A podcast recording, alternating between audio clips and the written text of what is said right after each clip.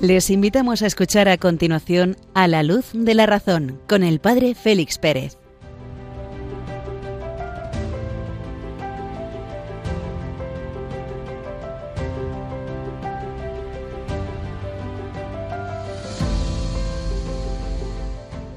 Muy buenas noches, queridos amigos de Radio María, cuando iniciamos en la medianoche este 14 de febrero de 2024, miércoles de ceniza, fiesta de los santos copatronos de Europa, San Cirilo y San Metodio, los evangelizadores de la otra media Europa.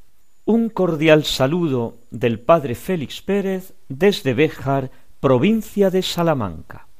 E iniciamos la Santa Cuaresma, esos cuarenta días de desierto que el Señor nos regala para poner orden en nuestra razón, para poner orden en la fe. Es como un túnel, un lugar oscuro y a la vez luminoso. Se camina en la sombra mientras se aspira a alcanzar la luz que se ve al fondo del recorrido, al fondo de los cuarenta días.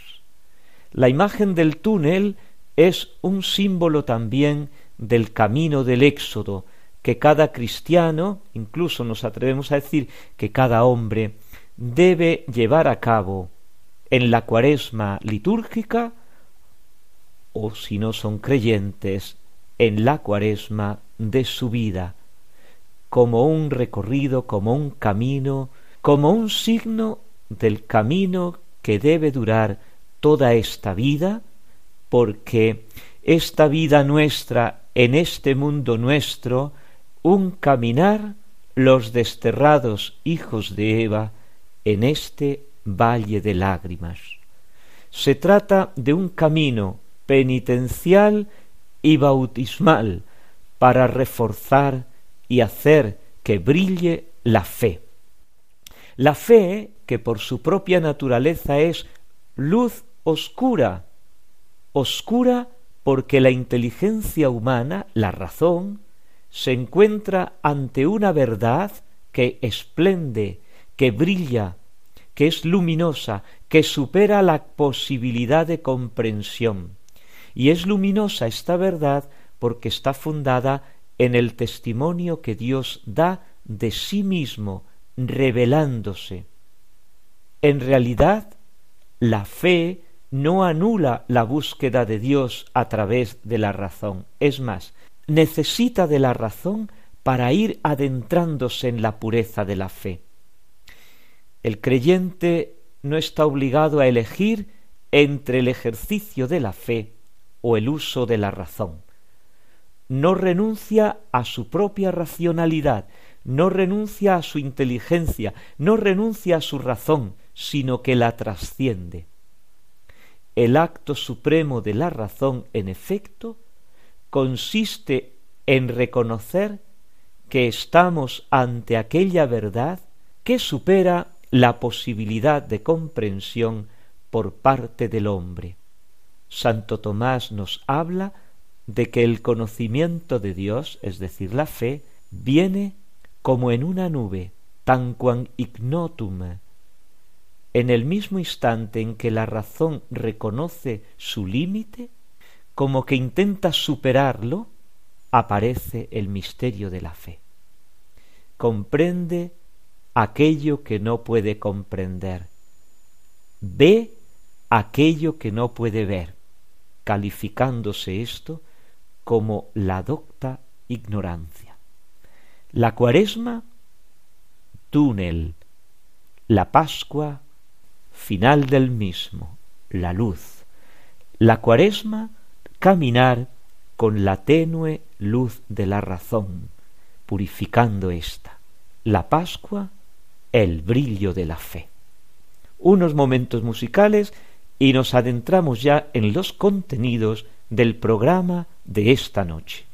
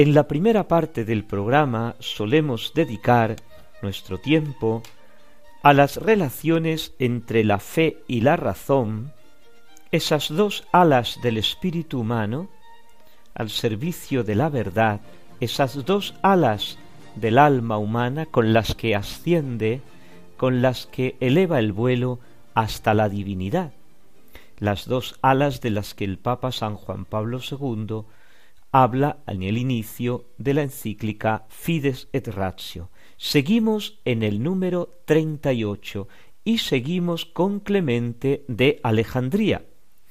La razón, la inteligencia, nos facilita el acceso a otros dos niveles superiores del hombre, que son la fe, la pistis, y el conocimiento, la noxis. Vamos a detenernos esta noche en estos dos niveles superiores al de la razón.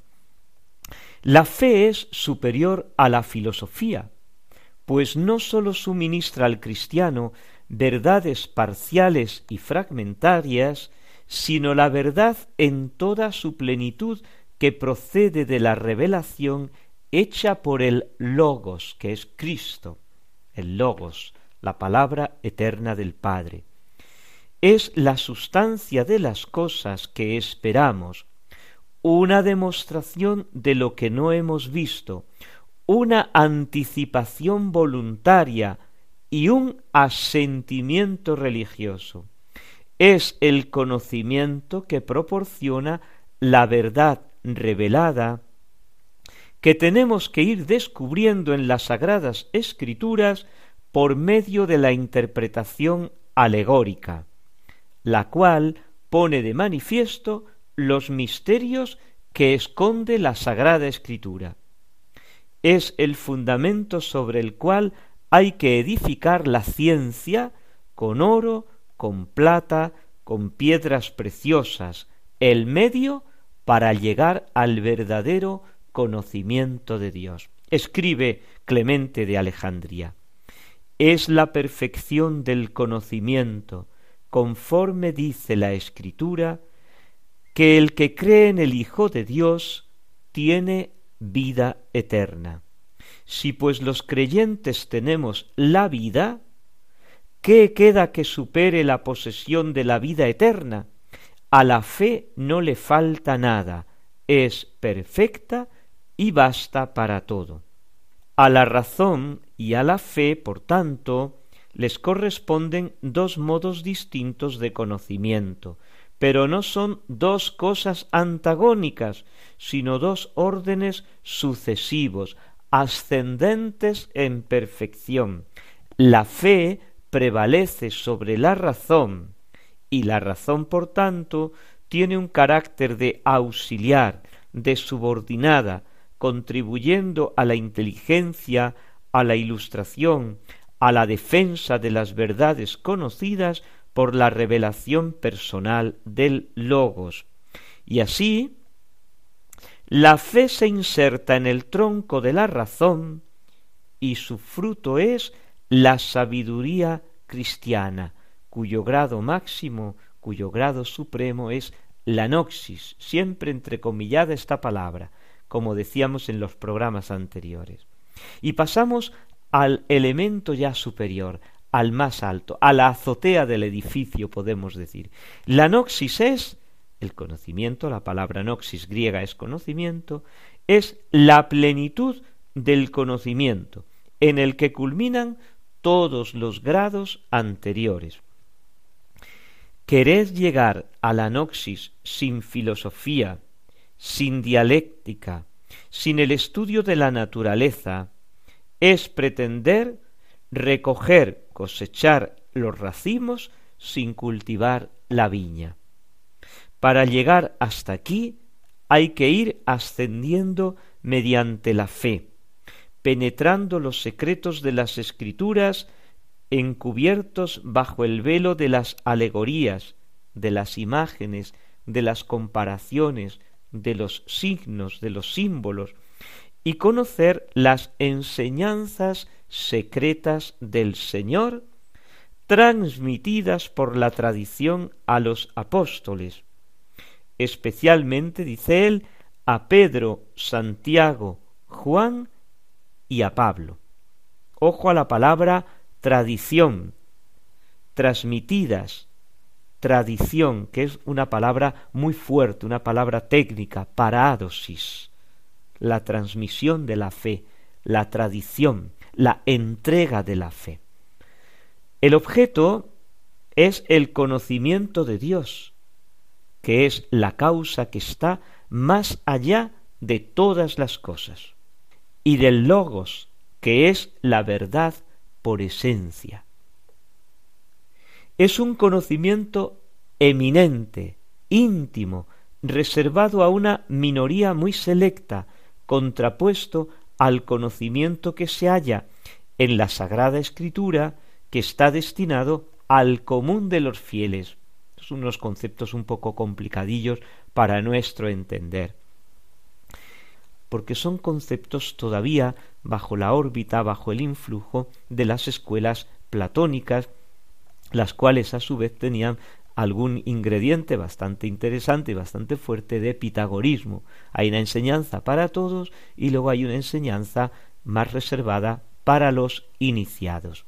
La noxis es una iluminación, un fotismos, un bautismo, entrecomillemos estas palabras, una comprensión, un estado habitual de contemplación, teoría, dice, un conocimiento a la vez intuitivo y afectivo de los secretos de Dios y del logos y de la causa suprema de todas las cosas, que produce una certeza absoluta. Es, dice él, la perfección de la caridad propia del Nuevo Testamento. Y para llegar a esta contemplación hace falta una doble purificación, hace falta una doble preparación. Por un lado, una purificación moral, mediante la práctica de las virtudes. Después de los seis días de trabajo, se llega al descanso de la hebdómada de la semana, y después, ascendiendo a través de los siete cielos, se llega hasta la octóada, hasta el octavo día. Gnóstico es el que vive unido a Dios por la caridad y el conocimiento, dice él, y que ha dominado sus pasiones hasta conseguir un equilibrio y una imperturbabilidad absolutos, y así se llega a la apatía, a la inmunidad de toda pasión que pueda perturbar la paz y la tranquilidad del alma. Y esta preparación moral, esta purificación, hay que completarla con una purificación intelectual. Lo primero es el bautismo, que es un baño purificador y una iluminación.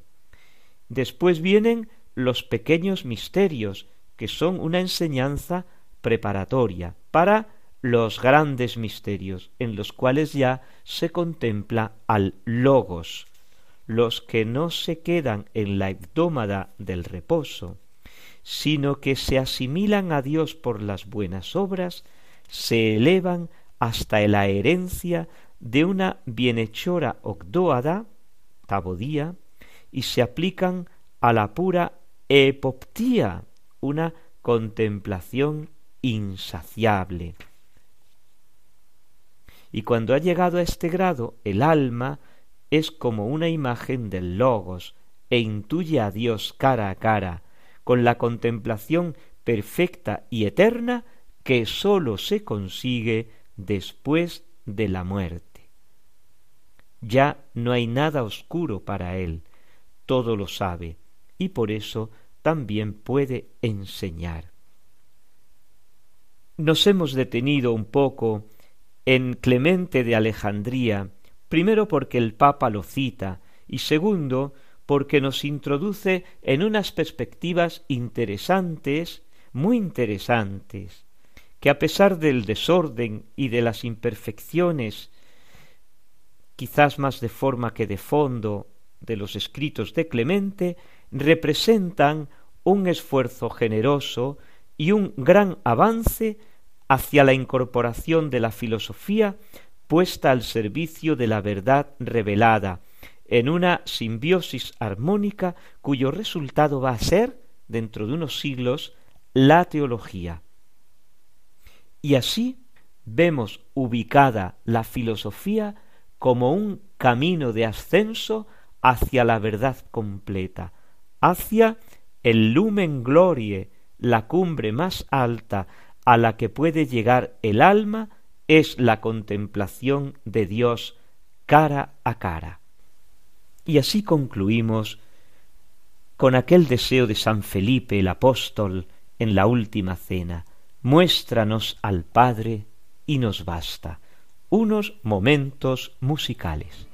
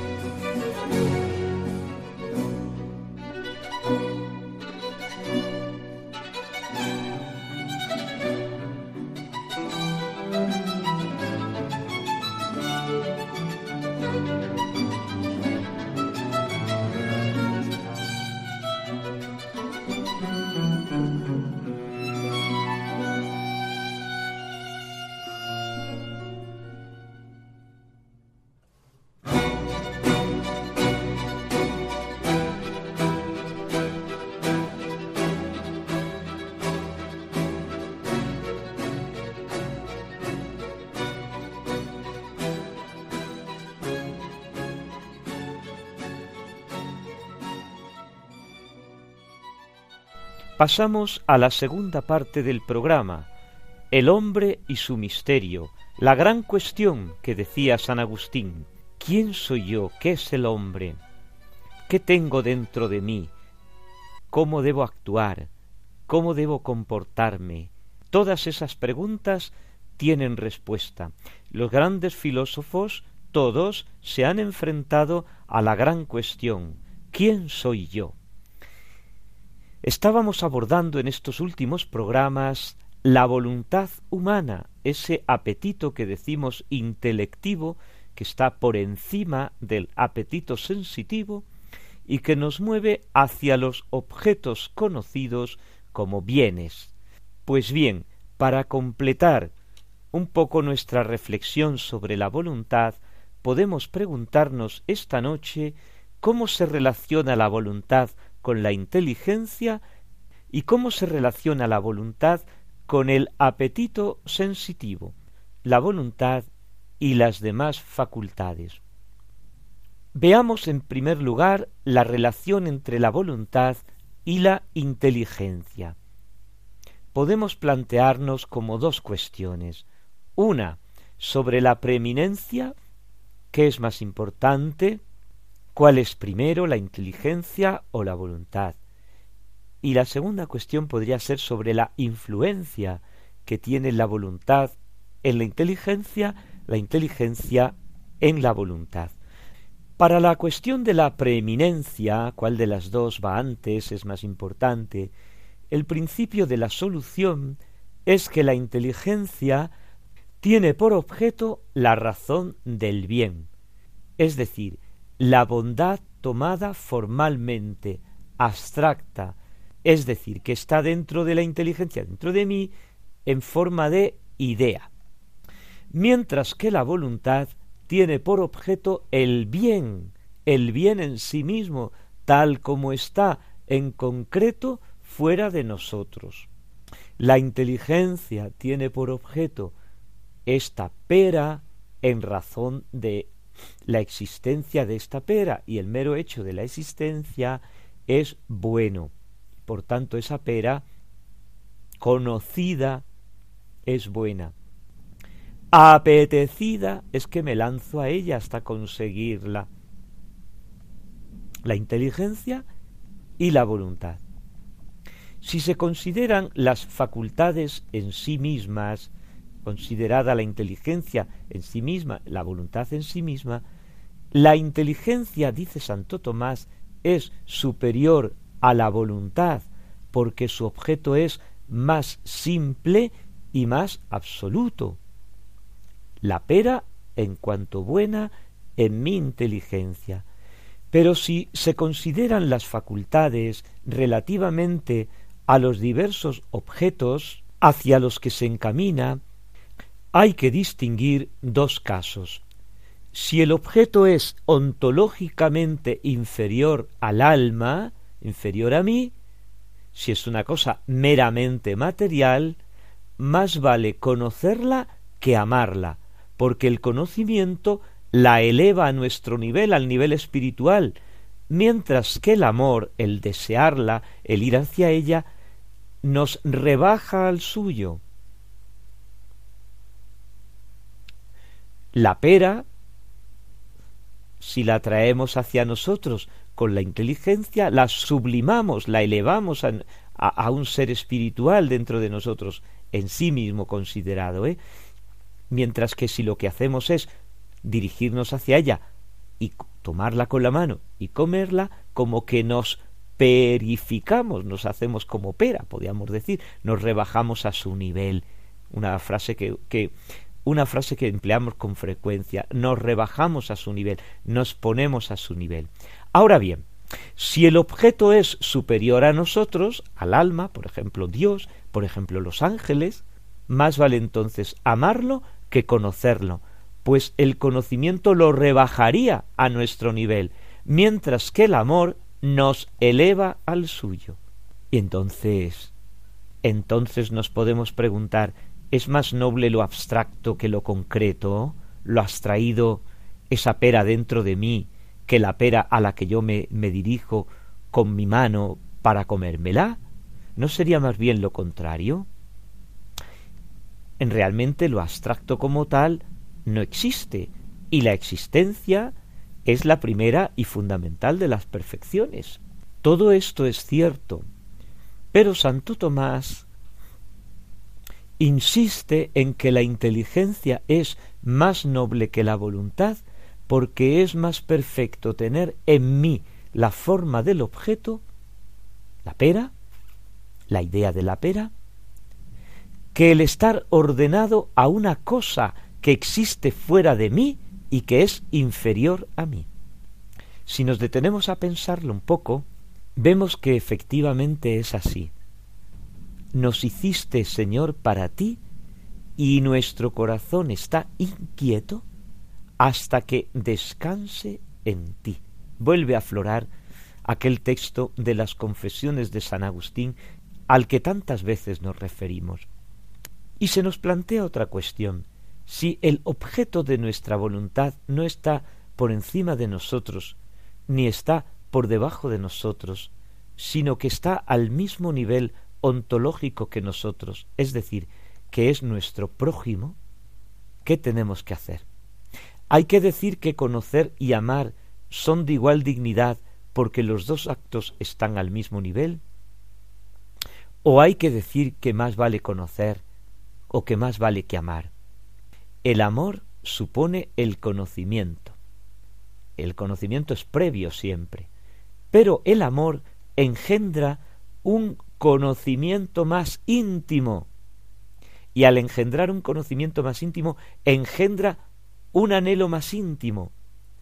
Y nos adentramos justamente en el prójimo, en el amor al prójimo, en el conocimiento del prójimo, nos adentramos como por una especie de túnel en el que vamos vislumbrando la luz al final del túnel que es Dios. Es decir, el amor al prójimo, el conocimiento del prójimo, va a terminar en introducirnos en el misterio de Dios, como amado, como conocido. Dios conocido engendra amor, Dios amado engendra conocimiento, de manera que se van como mutuamente alimentando los dos, el conocimiento y el amor, y elevándonos, elevándonos a una dimensión nueva, elevándonos a algo mucho más grande. Respecto a la influencia de la inteligencia sobre la voluntad, de la voluntad sobre la inteligencia, acabamos de verlo en este ejemplo concreto del amor al prójimo. Hemos dicho siempre que la voluntad sigue a la inteligencia, que la voluntad depende de la inteligencia, porque solamente es despertada la voluntad por la concepción de un bien.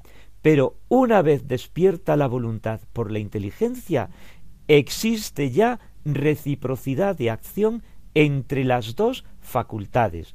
La voluntad aplica la inteligencia al objeto que ama para conocerlo mejor, y la inteligencia aumenta la intensidad del amor precisando su ejemplo. Hay pues una especie de circulación entre la inteligencia y la voluntad. Cada una es causa de la otra a su manera, lo que no tiene nada de contradictorio, sino que es una aplicación de aquel principio general de la metafísica de que las causas se concausan a sí mismas. La inteligencia mueve a la voluntad por modo de fin, como causa final, presentándole un bien que debe ser amado. Y la voluntad mueve a su vez a la inteligencia por modo de causa eficiente, de causa agente, aplicándola a la consideración de su objeto. El bien y la verdad se implican mutuamente, pues el bien es cierto verdadero y lo verdadero es cierto bien. El bien es algo verdadero en la medida en que es captado por la inteligencia. Y lo verdadero es un bien en la medida en que es amado por la voluntad. Y decimos una palabra sobre la relación entre la voluntad y las pasiones. Aquí no planteamos la cuestión de la preeminencia, cuál es más. Evidentemente es más importante, es superior el apetito racional, la voluntad, de naturaleza espiritual, a la pasión, que es un apetito sensible de naturaleza material que compartimos con los animales. Descartada la cuestión de la preeminencia, nos centramos en la cuestión de la influencia. ¿Cómo influye la voluntad y las pasiones? ¿Cómo se relacionan la voluntad y las pasiones? Es un hecho que las pasiones mueven la voluntad. No tenemos que estudiar el caso en el que la pasión desencadena una acción antes de que se la haya podido detener, la pasión, para deliberar sobre su conveniencia o no. Pues entonces no hay ninguna relación entre la pasión y la voluntad. La pasión es causa de movimientos involuntarios. Hay movimientos dentro de mí que son involuntarios, son puramente pasionales. Cuando la pasión actúa sobre la voluntad, nunca es directamente, pues hay entre ellas una diferencia de orden. Una es de orden material, la otra es de orden espiritual, inmaterial, sino que es de un modo indirecto. La pasión actúa sobre la inteligencia por parte del sujeto y por parte del objeto. La pasión y la voluntad tienen un sujeto común, que es el hombre, que soy yo, de modo general, la pasión modifica las disposiciones del hombre, modifica mi estimación de los bienes y de los males, Por ejemplo, si yo estoy encolerizado, consideraré que puedo pronunciar palabras que consideraría malas estando en paz y tranquilidad, en calma, y las diré voluntariamente. Esto en la vida moral sería un pecado de cólera, movidos por la pasión de la ira. De un modo más particular, la pasión actúa por una especie de distracción, porque el poder de atención de un hombre es limitado, de modo que si la pasión es viva, la pasión absorbe toda la atención y no podemos considerar en el objeto otros aspectos que los que nos complacen o no nos complacen, nos despista, nos desvía la atención. Y la pasión mueve también a la voluntad por parte del objeto, es decir, presentando a la inteligencia un objeto de tal modo que sea querido necesariamente. Esto se logra mediante la imaginación, forma parte de la estructura de las pasiones, porque es el conocimiento sensitivo. La pasión excita la imaginación, que está llena de imágenes vivas, que está llena de imágenes muy vivas, que puede tener imágenes obsesivas y que si son excitadas, pues van a arrastrarnos. La inteligencia, a su vez, concibe y juzga según lo que la imaginación representa y la voluntad, por último, sigue su juicio. Y al contrario, la voluntad puede también gobernar las pasiones. ¿Por qué? Porque no tiene sobre ellas un poder despótico, sino un poder político. Estos son conceptos muy antiguos que vienen ya de Aristóteles. Despótico es yo ordeno y mando, político es que yo arbitro, sugiero, muevo. Ello significa que las pasiones no son esclavas, despótico, de la voluntad, como los miembros del cuerpo, que obedecen sin resistencia, sino que teniendo una actividad propia, disfrutan respecto de ella de cierta independencia y de cierto poder de resistencia, gobierno político. Y de hecho nos preguntamos, ¿qué puede la voluntad? Puede, por una parte, dirigir el pensamiento, apartando la atención del objeto que seduce, ya sea percibido o imaginado, como aplicándolo a otra cosa. ¿Qué puede la voluntad? imperar acciones físicas que aparten la presencia o la imaginación del objeto. Por ejemplo, apartar los ojos, volver la cabeza, salir, andar, moverse, viajar. En ambos casos, si la voluntad es bastante perseverante, obtendrá a la larga que la pasión se adormezca, vaya siendo domada. E igualmente, también se puede educar una pasión, al contrario, suscitando la pasión. La pereza es una pasión, el no hacer nada. ¿Cómo se consigue vencer? Excitando otra pasión, que es la diligencia, el estar activos, la motivación, el deseo, el deseo de realizar cosas agradables, cosas buenas, vamos viendo va formando la pasión, la va educando. Pues aquí tenemos un poco algunos ejemplos de cómo la inteligencia, la voluntad y las pasiones se van armonizando en la vida interior. Y todo esto va a ser todo y todo esto va a ser la ingente tarea que va a tener el hombre de construirse a sí mismo la vida moral, la vida ética. Señor, qué grande eres, hiciste al hombre a tu imagen Señor Dios nuestro, qué admirable es tu nombre en toda la tierra.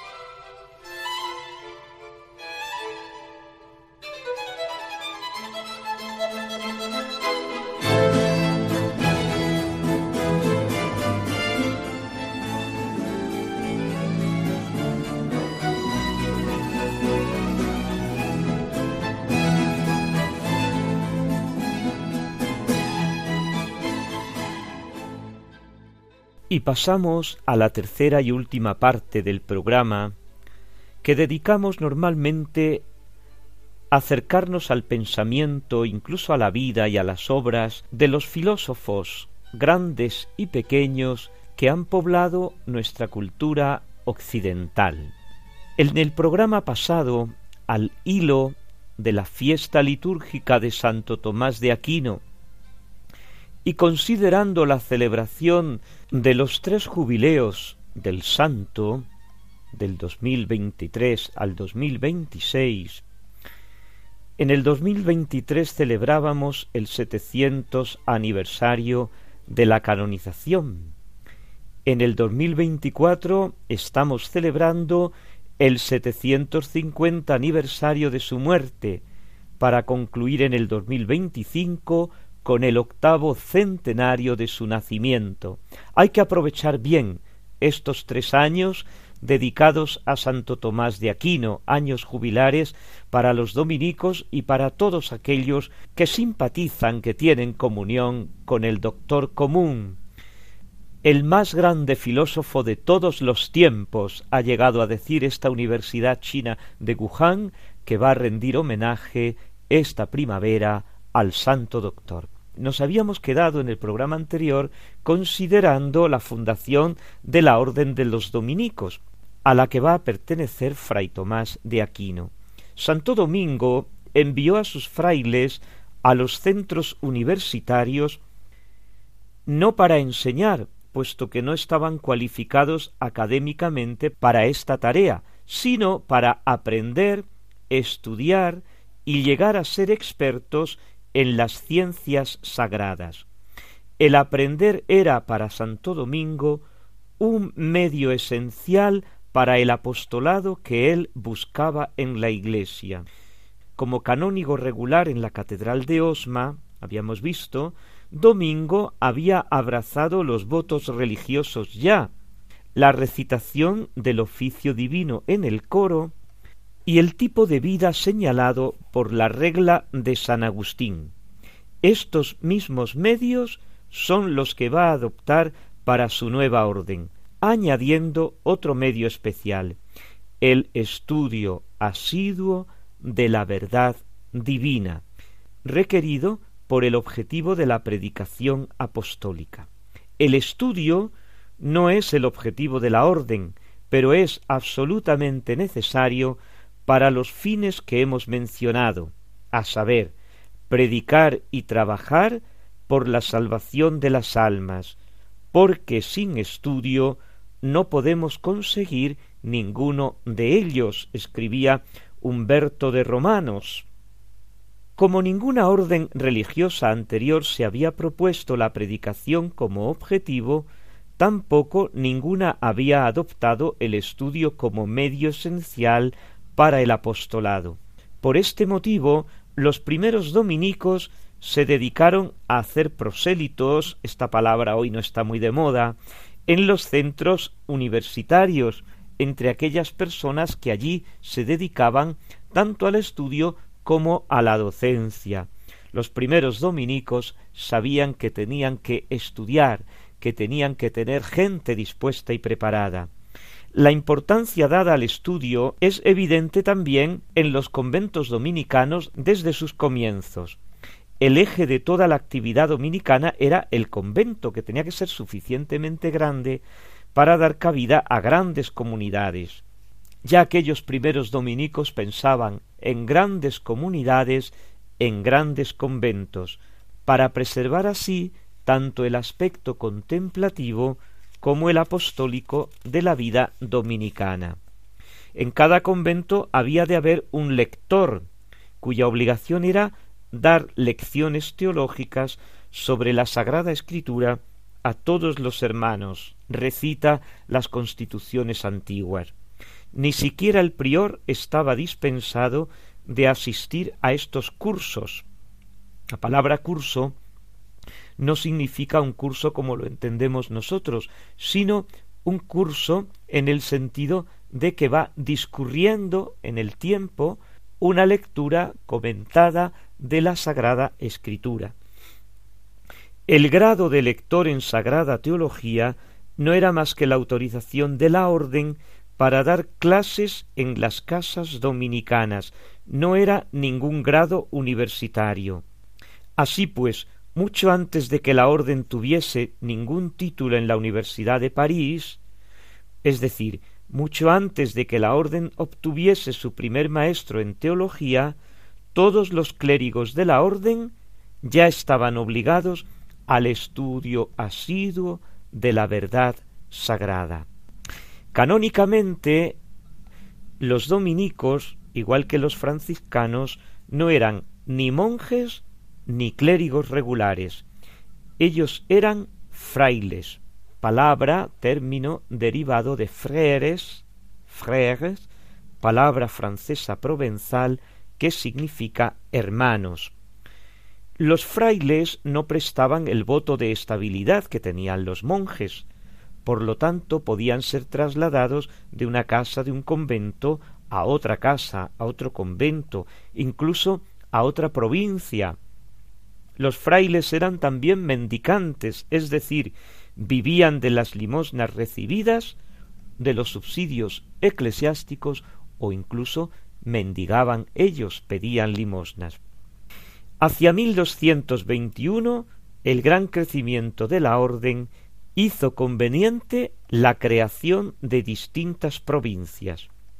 Nacen así la provincia de España, la de Toulouse, la de Francia, la de la Lombardía, la provincia romana, en la que va a entrar Tomás, la de Hungría, la de Alemania y la de Inglaterra. En cada provincia había un prior provincial sujeto al maestro general. Todos los frailes dominicos, se dedicasen o no a la predicación, estaban obligados a los tres votos religiosos la pobreza, la castidad y la obediencia, al rezo del oficio divino en el coro, a la vida de comunidad según la regla de San Agustín y al estudio asiduo de la verdad divina. Muchos años más tarde, mientras Santo Tomás escribía la Suma Teológica, tuvo ocasión de tratar acerca de los distintos tipos de la vida religiosa. Es una interesante cuestión que está al final de la segunda parte de la Suma. Observó que había tres clases de órdenes religiosas en la Iglesia, las estrictamente contemplativas, como los benedictinos, los cartujos, los cistercienses, las órdenes activas, como las que se dedican al cuidado de los enfermos o a redimir cautivos, ya por aquel entonces estaba fundada la orden de los trinitarios para la redención de cautivos o incluso los mercedarios con la misma finalidad. Y aquellos órdenes de vida mixta, aquellas cuya vida es contemplativa pero con una misión activa, como sucede en la predicación. Escribe Tomás El lugar más alto entre las órdenes religiosas lo tienen aquellas dedicadas a la enseñanza y a la predicación, misión que pertenece y participa de la perfección de los obispos. Describió así la meta de las órdenes de vida mixta como contemplar y llevar lo contemplado a los demás, dando así a conocer los frutos de la contemplación. Por contemplar, él quería expresar no sólo la contemplación infusa procedente de la oración, sino también la contemplación adquirida procedente del estudio, del esfuerzo. Tal era la naturaleza y el objetivo de la orden dominicana desde la fundación y que el joven Tomás de Aquino comprendió rápidamente que era la clase de vida que él buscaba. Hay aquí un matiz que ya nota Santo Tomás y que es precisamente lo que le coloca en lo más alto, y es que la predicación es propia de la cátedra, propia del obispo, el cual delega a sus sacerdotes, en particular a los párrocos, en la misión de apacentar el pueblo de Dios. Pues bien, los dominicos van a participar, por las constituciones apostólicas, de esta misión de la enseñanza, de la predicación. Y Tomás va a pertenecer a la provincia romana. La iglesia y el convento de Santa Sabina en Roma fueron donados a los frailes dominicos en 1221 cuando aún vivía Santo Domingo. Este fue el comienzo de la provincia romana. Curiosamente, esta tarde se va a desarrollar en esta misma basílica, en Santa Sabina, una de las más antiguas de Roma y una de las mejor conservadas, la estación del miércoles de ceniza. Allí se va a encaminar el Santo Padre, el Papa, con los obispos y el pueblo de Dios y los frailes dominicos, para iniciar la cuaresma romana con el venerable rito de la ceniza. Se congregarán en otra iglesia, en este caso va a ser en la iglesia de San Anselmo, de los benedictinos, y desde allí, entonando las letanías de los santos, se dirigen hacia la iglesia estacional, que es la de Santa Sabina, con el convento adyacente de los frailes dominicos, sede de la provincia romana. Los frailes dominicos se van a establecer en Nápoles en 1227 como parte de la provincia romana. Esta comunidad adquirió en 1231 una nueva iglesia y convento, que fueron dedicados a Santo Domingo después de su canonización, el 3 de julio de 1234. El convento de San Doménico, que todavía existe, en Nápoles, fue la casa en que Tomás fue admitido a la orden, en que Tomás profesó, la casa a la que Tomás perteneció. No sabemos exactamente en qué fecha Santo Tomás recibió el hábito dominico. No tenemos ninguna prueba escrita, las fuentes biográficas no están de acuerdo sobre este punto. Ptolomeo de Luca, uno de sus biógrafos, dice expresamente que él tenía dieciséis años. Las constituciones dominicanas en vigor bajo el maestro general Jordán de Sajonia establecían que nadie sea admitido antes de la edad de los dieciocho años. Ptolomeo de Luca y Guillermo de Tocco afirman expresamente que el aquinate fue recibido en la orden durante el pontificado de Inocencio IV, lo cual quiere decir que como éste falleció el 7 de diciembre de 1254, Tomás habría cumplido ya los dieciocho años. Parece ser que Tomás de Aquino recibió el hábito dominicano hacia finales de abril de 1244, contando diecinueve años de edad.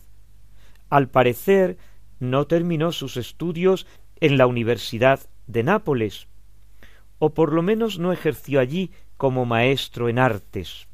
El prior que le recibió en la orden fue fray Tomás d'Alentini, siciliano, hombre eminente, que más tarde llegaría a ser provincial de la provincia romana, obispo de Cosenza y patriarca de Jerusalén en 1272.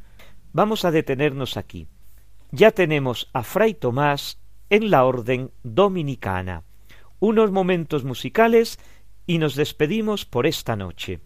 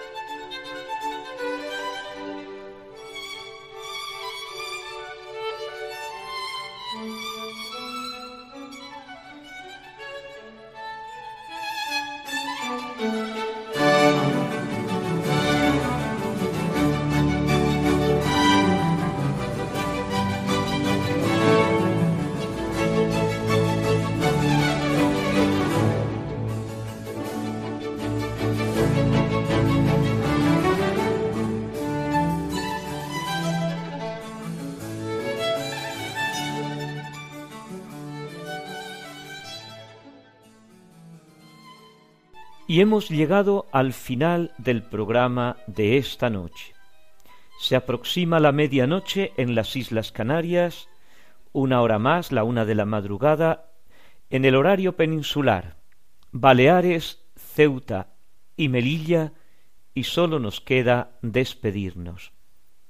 Pero nuestro diálogo puede continuar a través del correo electrónico del programa a la luz de la razón arroba Radio María ES o también en la dirección postal del mismo Radio María Paseo de Lanceros 2 planta primera 28024 Madrid.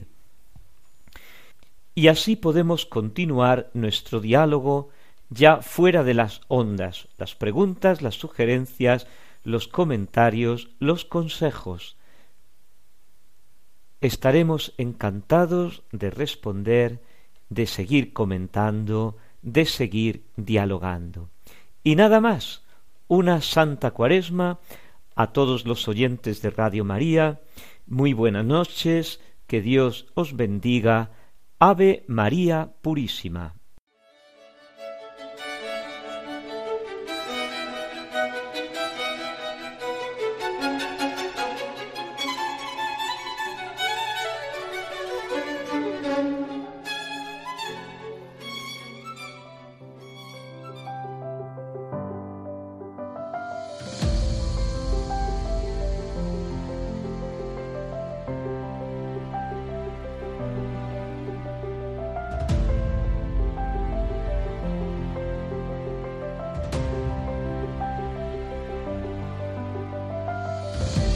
Han escuchado en Radio María A la Luz de la Razón con el Padre Félix Pérez.